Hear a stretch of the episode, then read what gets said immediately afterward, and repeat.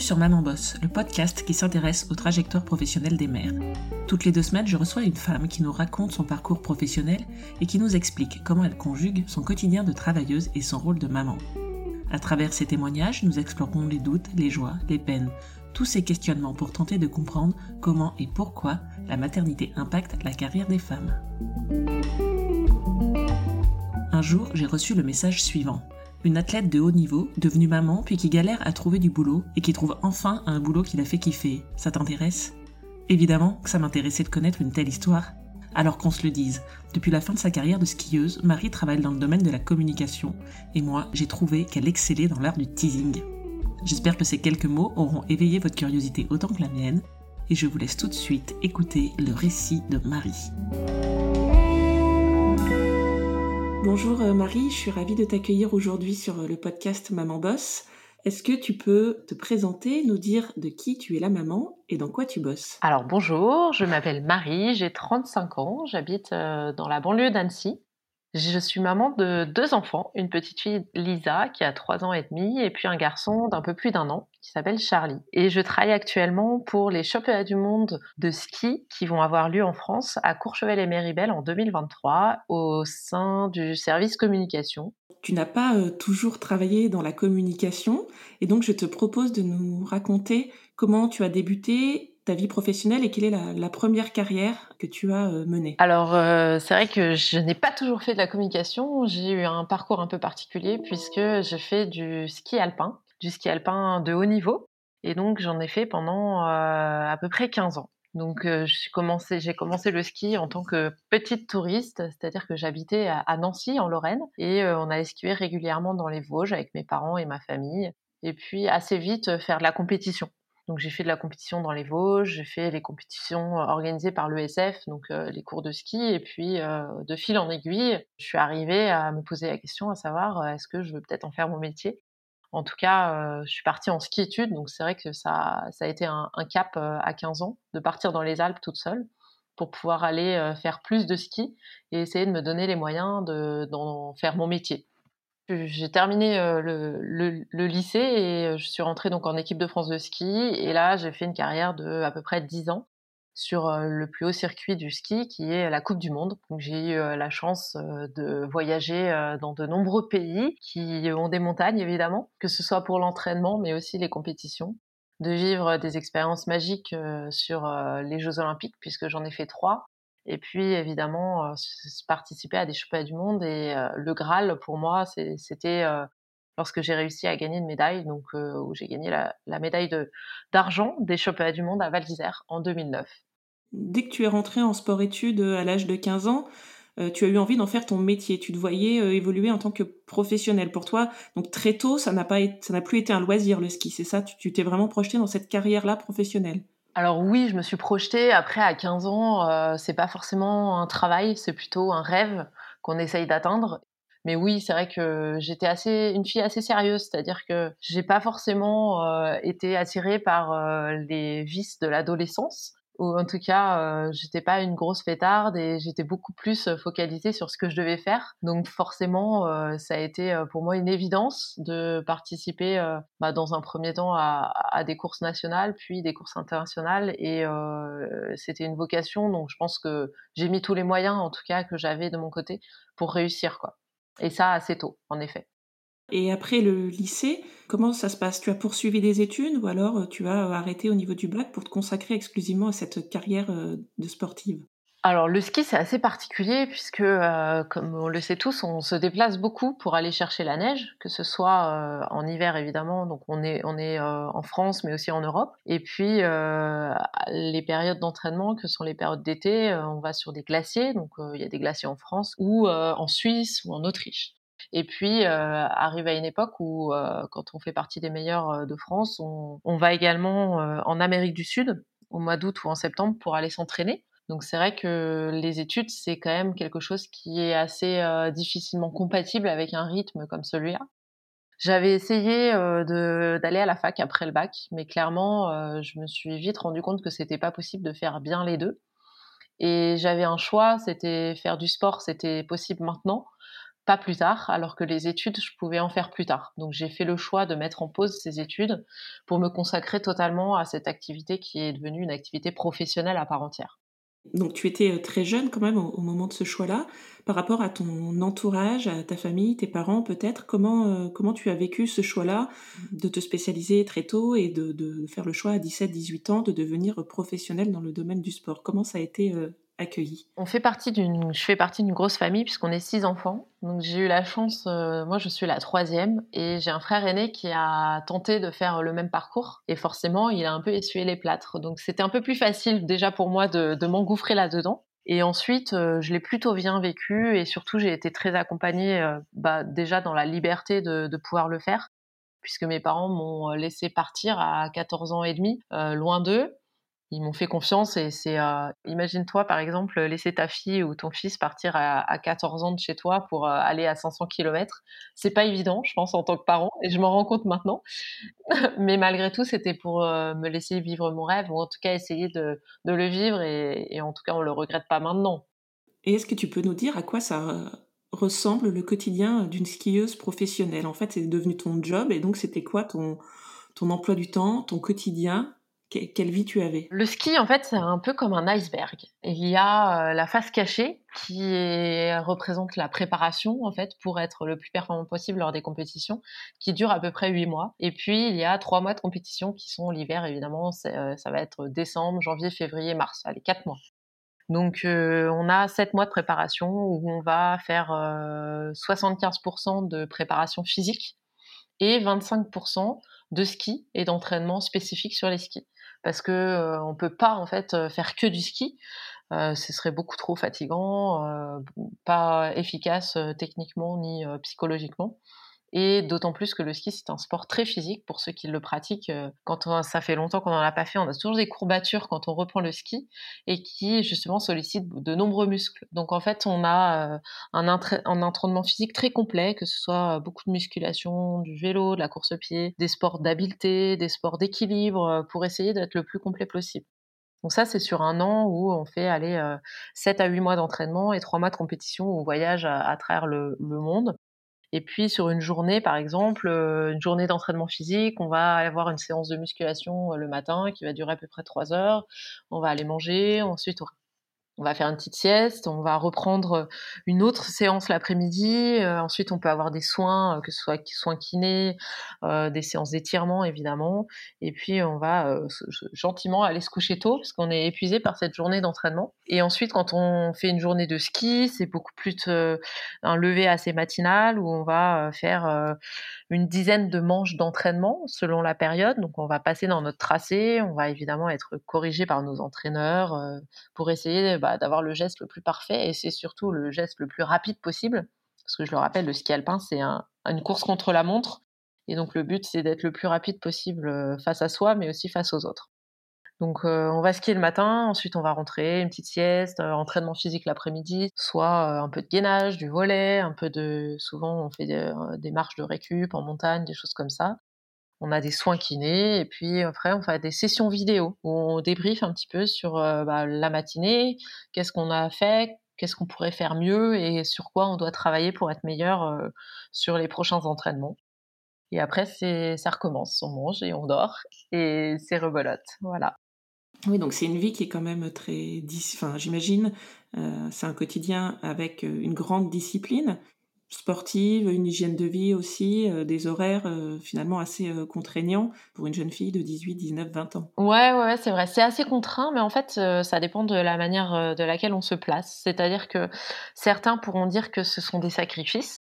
Euh, moi, j'ai plutôt tendance à dire que ce sont des choix. C'est-à-dire que j'ai choisi ça et euh, j'étais tellement obnubilée par l'objectif euh, qui m'habitait, qui était d'être la meilleure du monde, d'aller euh, gagner des titres olympiques, euh, gagner des courses, que en fait, pour moi, c'était pas une contrainte. C'est-à-dire que ça faisait partie des moyens pour arriver à la fin, quoi. C'était pas forcément facile tous les jours, évidemment, mais malgré tout, euh, on sait pourquoi on se lève le matin et on sait pourquoi euh, on fait toutes ces choses qu'on n'aime pas forcément parce que la musculation c'était pas ma passion par exemple. Donc c'est contraint, mais à côté de ça, on vit aussi des émotions qui sont incroyables. Quand on arrive en bas d'une course et qu'on atteint un objectif, euh, quel qu'il soit, ben, on ressent une telle fierté, un tel accomplissement que en fait ça efface tout. Et évidemment, on a 99% d'échecs pour 1% de réussite, mais le pourcent de réussite, il efface tout et il permet d'avancer et de pouvoir euh, se relever pour aller encore plus chercher euh, bah, des moments euh, de réussite ou en tout cas d'émotions intenses, que ce soit humain, mais aussi dans les expériences qu'on vit, quoi. Et alors, il y a un sujet que j'avais envie d'aborder avec toi, une question que j'avais envie de poser sur l'aspect financier, puisque comment, comment on gagne sa vie quand on est euh, skieur professionnel? Parce que donc, j'imagine que tu as pris ton indépendance, même si tu étais très jeune, et que du coup, tu ne, tu ne vivais plus avec tes parents, et donc cette question de l'autonomie et des, finances a, a, dû se poser. Donc, concrètement, Comment tu as géré cette, cette dimension-là euh, économique et financière? Alors, je vais juste rappeler un truc, c'est que le ski, c'est un sport amateur. Donc, on n'est pas euh, salarié par euh, notre club, comme les footballeurs, les rugbyman ou d'autres sports peuvent l'être. Les premiers sponsors, évidemment, ce sont les parents. Merci papa, merci maman, qui m'ont soutenu de nombreuses années, qui ont payé évidemment mes stages, mes entraînements, mon matériel, mon accompagnement quand il y avait besoin d'un accompagnement médical, etc. Et puis ensuite arrive un moment donné où euh, bah, j'ai commencé à gagner un peu d'argent grâce aux résultats que je faisais. Donc en fait, c'est simple, on gagne de l'argent grâce à, à, ces sponsors. Et ces sponsors, on les trouve grâce euh, bah, soit au réseau qu'on a, soit euh, aux contacts qu'on peut avoir ou aux rencontres qu'on peut faire avec certaines personnes qui sont passionnées de ski et qui veulent nous aider et puis à la manière dont on arrive à monnayer son image. Donc en fait, euh, la plupart du temps, les skieurs français sont soutenus par leur station de ski et on, euh, on appelle euh, le, le, sponsor, c'est le sponsor bandeau, c'est-à-dire qu'on met un bandeau en autocollant sur notre casque de ski. C'est eux qui nous donnent de l'argent la plupart du temps. À partir d'un moment où on est monnayable, c'est-à-dire qu'on passe à la télé ou qu'on a des articles dans le journaux. En gros, que notre image permet de relayer l'information sur notre sponsor, quoi. Et donc ça, moi, j'ai, je sais pas, j'ai commencé à gagner de l'argent autour des 21, 22 ans. Donc jusque-là, c'est mes parents qui m'ont beaucoup aidé. Et puis à partir de ce moment-là, j'ai euh, gagné suffisamment d'argent pour être autonome euh, financièrement. Et j'ai également été soutenue par les douanes. Donc les douanes, il faut savoir que l'État français aide indirectement les sportifs amateurs en libérant des contrats euh, d'image de deux structures que sont les douanes et l'armée, l'armée de terre entre autres, puisqu'il y a évidemment d'autres structures, notamment la gendarmerie ou d'autres que je ne connais pas. Et moi, je faisais partie de l'équipe de France Douane, donc je représentais les douanes françaises à, l'international. Et euh, on avait euh, quelques euh, missions à faire pour les douanes pour pouvoir bah, justifier de notre salaire. Et en tout cas, ça permettait d'être indépendant financièrement et surtout de ne pas avoir de préoccupations à savoir si on allait pouvoir payer notre logement à la fin du mois. Quoi. Donc ça permettait d'être assez libre, euh, en tout cas psychologiquement, pour pouvoir se concentrer sur euh, nos performances et être le meilleur possible. Écoute, je te remercie pour, euh, pour ces précisions. C'est vrai que c'est des questions qu'on se pose souvent. Alors quand, on voit les, les athlètes, les skieurs qui s'élancent en haut de la piste de ski, on, voilà, on, se pose pas forcément la question de comment ces gens-là gagnent leur vie. On oublie aussi parfois que c'est un sport amateur. Donc c'est voilà, intéressant que tu aies pu repréciser ce sujet-là et ces, conditions de travail qui sont effectivement importante et nécessaire, comme tu me le dis. Euh, malgré tout, on a un loyer à payer et c'est bien de pouvoir se, concentrer sur, sur, euh, sur sa performance et son entraînement.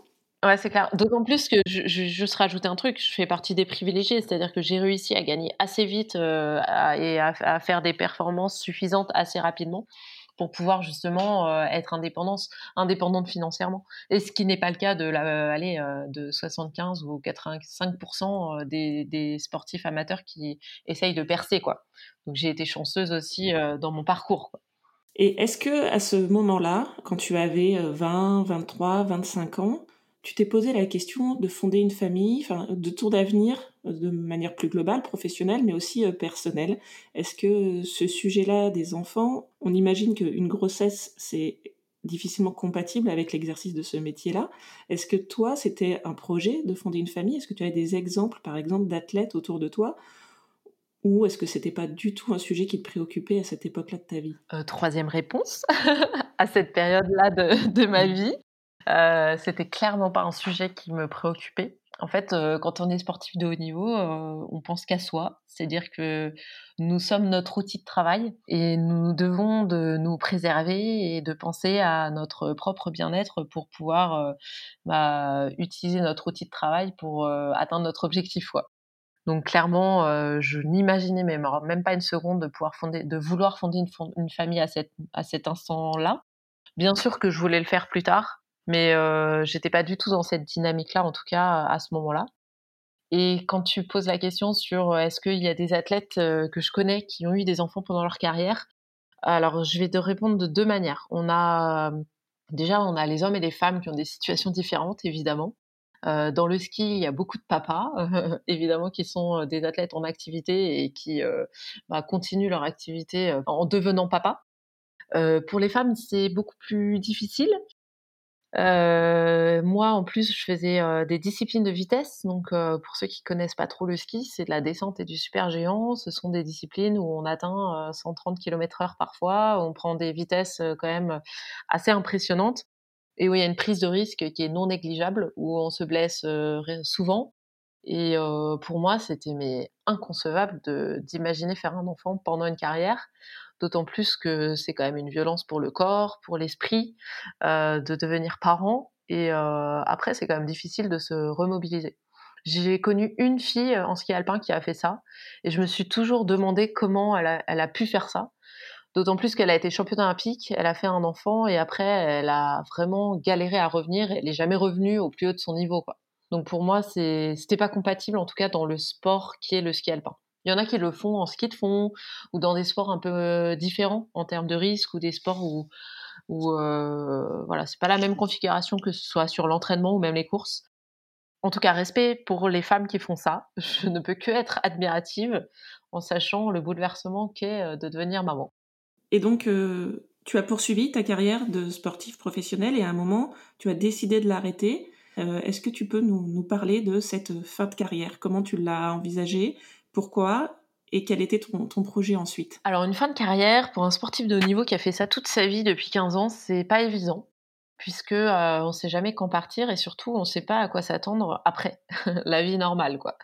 Donc moi j'avais planifié euh, de partir après. Euh, honnêtement, je voulais essayer de faire les Jeux de Pyeongchang qui étaient en 2018, en sachant que je suis née en 85, donc 85 ça fait 33 ans, ça fait quand même assez avancé pour pour une femme euh, qui souhaite peut-être devenir maman un jour. Euh, mais c'était un peu l'objectif ultime. Sauf que euh, j'ai eu des faits de carrière, je suis beaucoup tombée les dernières années et j'ai eu pas mal de traumatismes psychologiques, ce qui faisait que j'arrivais plus à être performante comme je le souhaitais et j'avais beau essayer de développer tout ce qui était possible pour corriger ces, pas ses défauts, mais ces histoires. j'ai tout essayé pour essayer de voilà, d'aller mieux et ça n'est pas arrivé. Donc en fait, j'ai décidé en 2015, à 30 ans, d'arrêter ma carrière à la fin d'une saison euh, un peu difficile. D'autant plus que euh, cette saison-là, je participais encore à des Championnats du Monde aux États-Unis. Et euh, j'étais au départ et j'avais pas, j'avais pas, ou en tout cas je n'avais plus cette petite flamme qui m'habitait toutes ces années à chaque départ de Coupe du Monde. Et là, je me suis dit, Marie, il faut que tu te poses une question. Est-ce que tu as encore envie d'être là? Et en fait, ça a été peut-être un déclic en me disant bon là, c'est fini, il faut que tu essayes de te projeter sur autre chose. C'est ce que j'ai fait. Alors théoriquement, c'est ça a été facile. Après, dans la pratique, ça a été un peu plus dur parce que voilà, on arrête d'être dans la lumière, on arrête d'être dans une situation confortable financièrement. on arrête de faire du sport toute sa journée et toute sa vie la première chose, c'est je veux reprendre des études parce que c'était ma, ma première frustration en carrière, c'est de ne pas avoir pu faire des études. Donc je me suis dit, bon, qu'est-ce que tu peux faire? Euh, T'as envie de faire du commerce, t'as envie de faire du marketing, allez, on va essayer de chercher quelque chose dans ce sens. Et j'ai fait une validation d'acquis d'expérience pour pouvoir rentrer directement en master ce qui m'a permis en fait euh, de rentrer dans un master à l'ESSEC à Paris en marketing digital pour pouvoir euh, faire deux ans de formation. Alors c'est la formation en part-time, donc c'est ce sont des masters qui sont organisés pour des gens qui sont en activité professionnelle où euh, on va à Paris deux à trois jours toutes les deux à trois semaines. Donc c'était assez intense comme rythme, d'autant plus que j'habitais à l'époque à Val d'Isère. Donc je te laisse imaginer le trajet, deux heures de route pour aller à la gare de Chambéry, puis trois heures de train quand il n'y avait pas de problème, puis une demi-heure de métro. Donc ça faisait six heures pour me déplacer. Mais malgré tout, c'était une expérience très riche et que j'ai adorée parce que j'ai rencontré beaucoup de personnes euh, hyper intéressantes avec qui je suis encore en contact. Euh, des personnes euh, qui venaient d'un autre milieu que celui de la montagne ou du sport et j'avais besoin en fait de me déconnecter un peu de ça pour prendre un peu de recul pour savoir ce que je voulais faire un petit peu de ma vie. Et vous allez comprendre que dans le cheminement de ma carrière, ma post-carrière de ski, finalement, je vais retourner à mes premiers amours, mais après quelques, quelques galères pour essayer de, de trouver ma voie. Quoi.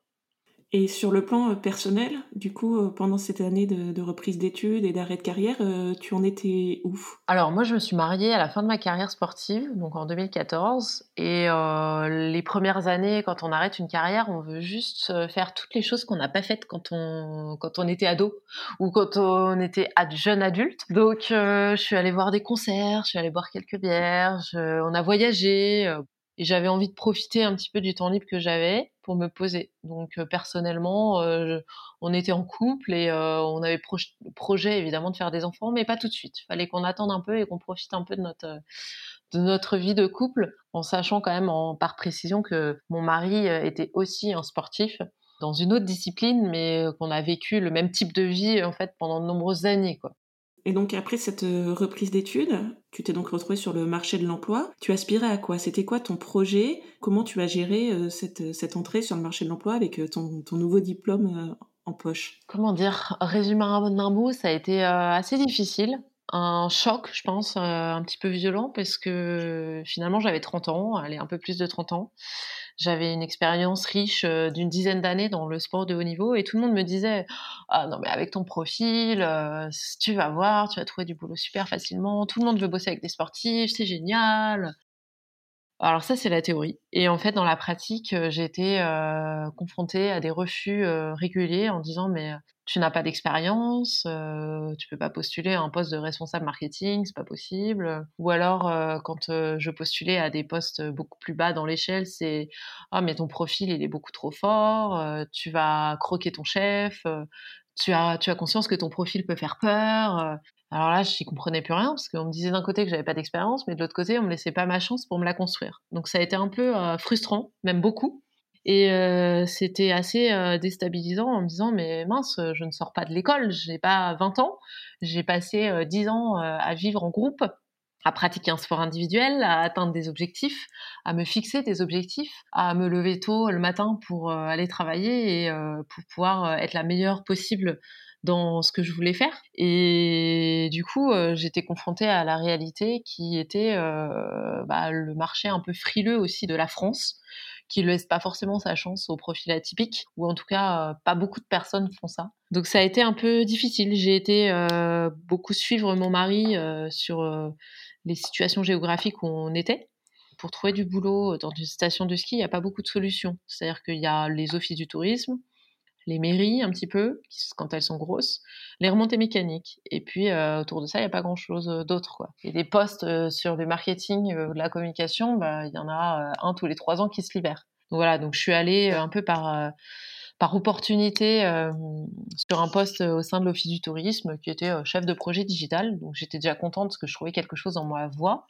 Après, euh, forcément, c'était euh, loin euh, de mes aspirations professionnelles. Mais bon, j'ai mis les mains dans ma poche et puis je me suis dit, bon, commence par là et puis construis ta carrière, ta deuxième carrière professionnelle avec un peu de patience. Et puis un jour ou l'autre, bah, ça tournera, quoi. et du coup, en tant que professionnel, cette reconversion et cette fin de carrière, c'est quelque chose sur lequel tu as été accompagné particulièrement ou même sur cette reprise d'études, est-ce que tu as bénéficié d'un dispositif de financement ou d'accompagnement ou est-ce que tu as vraiment géré euh, ça toute seule? Alors, au sein de la Fédération française de ski, on a une cellule euh, qui est la reconversion. Euh, avec des personnes qui sont là pour nous accompagner ou en tout cas nous guider un petit peu. Alors c'est une cellule qui, a du mal à, à contenter tout le monde, je pense. Et euh, moi, j'habitais loin de la, du siège de la Fédé. J'avais pas forcément envie de me déplacer tous les jours pour aller les voir. Et donc, euh, je me suis un peu débrouillée toute seule, en fait. Et je me suis dit, bon, on t'a habitué à te lever le matin et à essayer de, trouver des solutions pour bah, atteindre ce que tu voulais faire. Donc voilà, je me suis débrouillée pour aller faire valider ma VAE. Je me suis débrouillée pour trouver ce master à l'ESSEC par mon réseau. Et financièrement, bah, c'est simple, un master en exécutive à l'ESSEC, ça coûte quasiment 30 000 euros.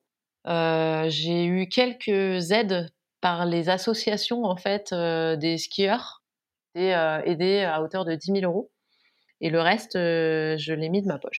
Voilà. Donc c'était pour moi un investissement sur l'avenir parce que je savais que je m'achetais aussi une carte de visite, un réseau et une formation performante. Donc c'était un pari sur l'avenir avec bah, la possibilité de le faire grâce à ce que j'avais pu gagner comme argent en tant que skieuse quoi. Donc ça n'a pas été facile mais ça servait un objectif. Donc pour moi c'était pas forcément une question qui se posait. Et donc, quand tu as eu donc ce, premier emploi, alors même s'il n'était pas forcément aligné avec ton objectif et tes ambitions professionnelles, à quel moment est arrivé ton premier enfant Alors justement, le... il est arrivé à ce moment-là. C'est-à-dire que là, j'ai un peu sauté des étapes. C'est-à-dire que je suis arrivée directement à Val d'Isère, mais avant ça, j'ai fait quelques missions. J'ai travaillé euh, en tant que consultante euh, ski sur euh, Eurosport, ce que je fais toujours parce que c'est quelque chose qui est assez sympa et ponctuel. Et j'ai travaillé aussi pour l'entreprise Quicksilver en tant qu'attaché commercial. Et pour moi, en fait, l'idée, c'était à partir du moment où j'avais une stabilité professionnelle, je pouvais euh, être libérée et me dire euh, bon, ok, euh, allez, on essaye de, de, se lancer dans une autre aventure qui est de celle de construire une famille. Donc ça a été en fait déclenché par la première signature de mon de mon premier contrat de travail auprès de Quicksilver, où ma fille est arrivée en 2017, donc finalement deux ans après après mon arrêt de carrière, ce qui n'est pas si euh, long que ça quand on y pense. enfin voilà, ça s'est enchaîné parce que euh, j'étais sereine et je me dis bon bah c'est bon maintenant, même si c'est pas le boulot de tes rêves, tu es stable financièrement, tu as un boulot, euh, tu vas avoir un rythme de vie à peu près normal, tu peux te lancer dans l'aventure qui est la parentalité et de, de devenir maman quoi. Donc vous êtes lancé dans, cette aventure de la parentalité, ta fille est arrivée et euh, donc euh, tu as poursuivi sur euh, ce poste à, à, Val d'Isère. Et donc à, quel moment tu as changé à nouveau d'emploi? C'est vrai que on a la bougeotte chez nous et c'est plutôt que j'ai beaucoup, comme je le disais, suivi mon mari. Donc on est allé à Val d'Isère pour des raisons professionnelles pour lui. Et ensuite, il a eu une proposition de travailler sur beaucoup plus euh, la région Rhône-Alpes. On s'est dit bon bah ça y est, c'est c'est l'occasion pour nous euh, de faire un, un saut et d'aller dans la vallée, habiter euh, sur une ville qu'on appréciait beaucoup tous les deux, Annecy. Euh, et surtout d'essayer de trouver une maison, de nous poser quoi un petit peu et d'avoir un peu d'espace, un jardin. Donc on a déménagé en 2019, en mai 2019, et à ce moment-là, j'étais enceinte de mon deuxième enfant. Et donc, j'ai décidé évidemment de démissionner de mon poste de valisère. Et je me suis dit, bon, bah, je chercherai du, boulot sur Annecy. Ce sera beaucoup plus facile dans mon secteur de trouver du boulot parce que bah, c'est quand même un peu plus ouvert, il y a plus de possibilités, etc. Tu as à nouveau démarré une recherche d'emploi. Donc, tu nous as dit que la première fois, ta première recherche d'emploi à l'issue de ton diplôme, ça avait été euh, compliqué, qu'en tout cas tu t'attendais pas euh, forcément à un accueil euh, aussi, froid de la part des recruteurs et des employeurs par rapport à ton parcours. Et donc cette deuxième recherche d'emploi, comment ça s'est passé? Alors j'ai envoyé beaucoup de CV, je pense une trentaine. J'ai envoyé des, des, CV quand même sur des postes assez précis. Et en fait, je suis tombée sur quelqu'un qui aime les profils atypiques, je pense. Et du coup, qui m'a laissé ma chance. C'est-à-dire qu'on a fait un premier entretien Skype. Euh, on a fait un deuxième entretien sur place où j'ai beaucoup aimé le fonctionnement de l'entretien, c'est-à-dire qu'il fallait que je prépare euh, ben, une étude de cas. Ils avaient des clients et puis il fallait que je fasse une proposition aux clients. Je trouvais ça hyper intéressant. Donc j'ai passé, euh, je sais pas, deux heures et demie en entretien. J'avais mon, mon enfant qui était gardé euh, pour la première fois par quelqu'un. Euh, si on ne cache pas les détails, j'allaitais, donc j'avais j'avais pas prévu de rester aussi longtemps. J'avais commencé à avoir des taches de lait sous le t-shirt. J'ai dit, ah, bon, bon super l'entretien, mais là il va falloir que ça se finisse. Ça va, ça va pas le faire là. Mais bon, on a tellement parlé que je me suis dit bon, c'est plutôt bon signe. Et puis le lendemain, euh, j'avais une proposition euh, pour trouver, euh, pour travailler pour cette agence de communication qui était une petite agence et en tant que responsable web marketing. Donc j'étais plutôt contente parce que c'était un beau poste qui me permettait bah, de me dire et de me projeter sur plusieurs années pour me dire allez, ça, va être top. Là, tu vas pouvoir te construire ta, vraie carrière professionnelle et aller où tu veux dans quelques années. Quoi. D'accord. Et donc, ce poste en agence qui correspondait à tes aspirations, comment tu t'es organisé euh, par rapport euh, à tes enfants donc, qui étaient petits? Est-ce que ça a été compliqué de, de, prendre ce rythme dans ce nouveau poste, cette nouvelle ville, avec tes enfants en bas âge? Alors, j'ai eu de la chance d'avoir euh, mon mari qui a des aides pour trouver des crèches. Donc, on a eu la chance de trouver deux places en crèche directement. Donc ça, c'était déjà un soulagement pour moi. Et euh, après, en termes de, travail, ça n'a pas été évident, surtout au début, puisque mon fils euh, a mis beaucoup de temps à faire ses nuits. Donc une prise de poste avec minimum 40 à 45 heures de travail par semaine deux enfants en bas âge, dont un qui dort pas, euh, l'équation elle est, compliquée quoi. Ça a été, fatigant, mais par contre euh, professionnellement c'était vraiment enrichissant parce que j'apprenais tous les jours. Euh, j'étais dans une dynamique à me dire non mais c'est trop bien, j'apprends, j'apprends, j'apprends. Et moi, je, je trouvais ça génial quoi. Donc on était parti sur un rythme de travail assez intense. J'allais à droite, à gauche. je faisais du, du télétravail de temps en temps parce qu'on était une entreprise assez ouverte là-dessus. Et puis bah, voilà, l'idée c'était d'apprendre un maximum pour pouvoir être efficace le plus vite possible. Parce que quand on est sur une prise de poste comme ça, il faut il faut carburer pour pouvoir justement pour faire la transition avec la personne qu'on remplace. Quoi. Donc ça a été ça a été chaud et intense mais enrichissant, quoi. Donc c'était un, un, équilibre qui était pas facile à trouver, mais qui était intéressant, quoi. Tu nous as dit en introduction que ce n'était plus le poste que tu occupais aujourd'hui. Alors qu'est-ce qui s'est passé euh, pour toi par la suite?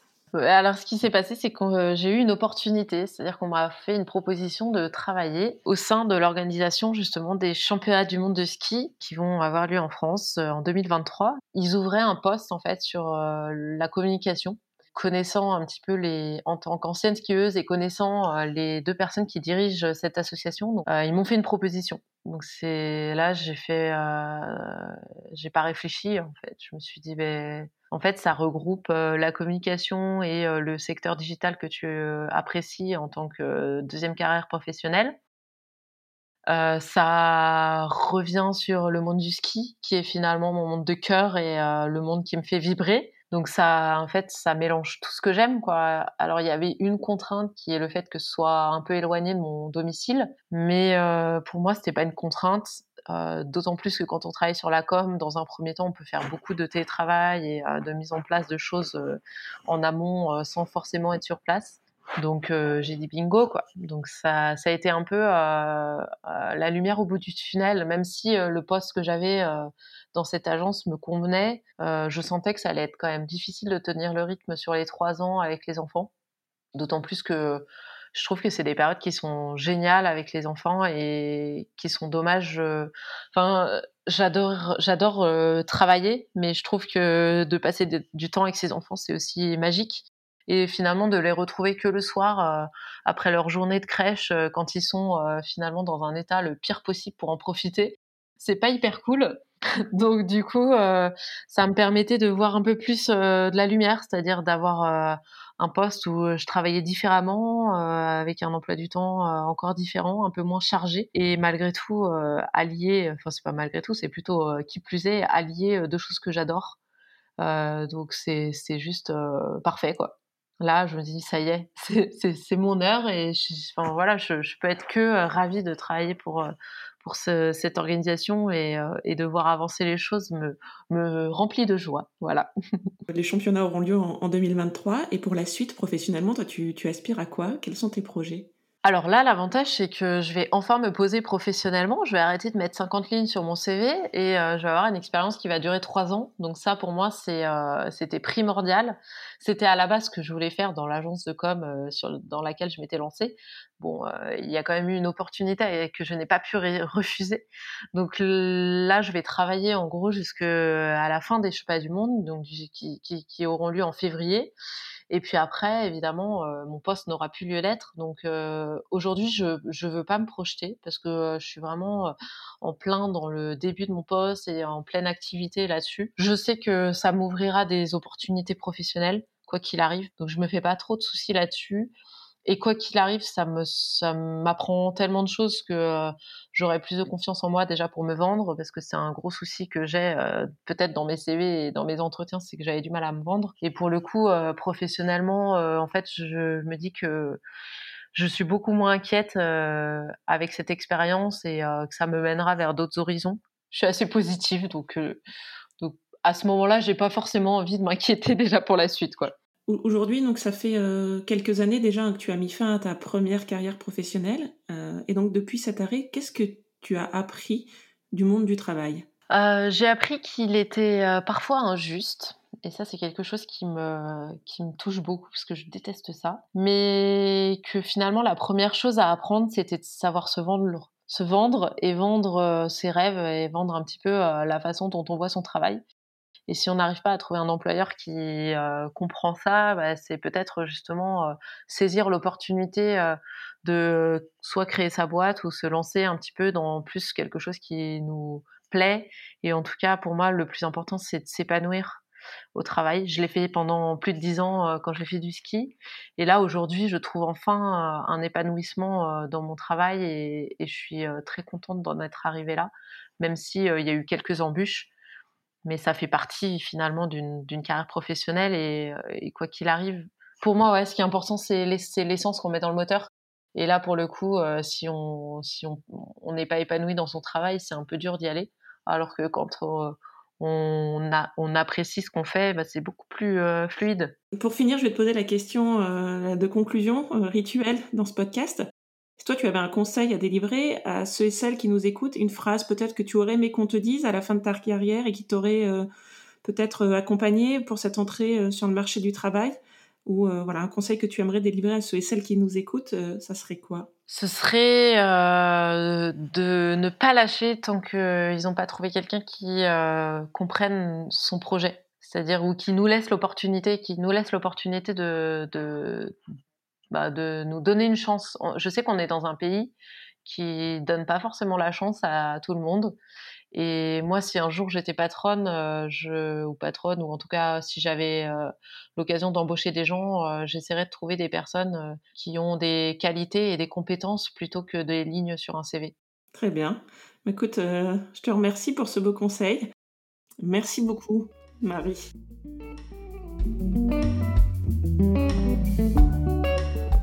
Merci à Marie de nous avoir parlé avec honnêteté et franchise de son parcours. Je suis ravie d'avoir pu vous proposer ce témoignage sur les difficultés d'une athlète de haut niveau pour écrire un nouveau chapitre de son parcours de maman boss. J'ai beaucoup appris sur cet univers que je ne connaissais pas du tout et j'espère que ce sujet vous aura également beaucoup intéressé. Je souhaite évidemment aujourd'hui à Marie de s'épanouir dans son nouveau job.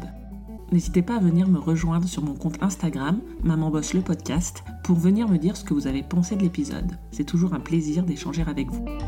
Je vous dis à bientôt pour un nouvel épisode et d'ici là, maman bosse.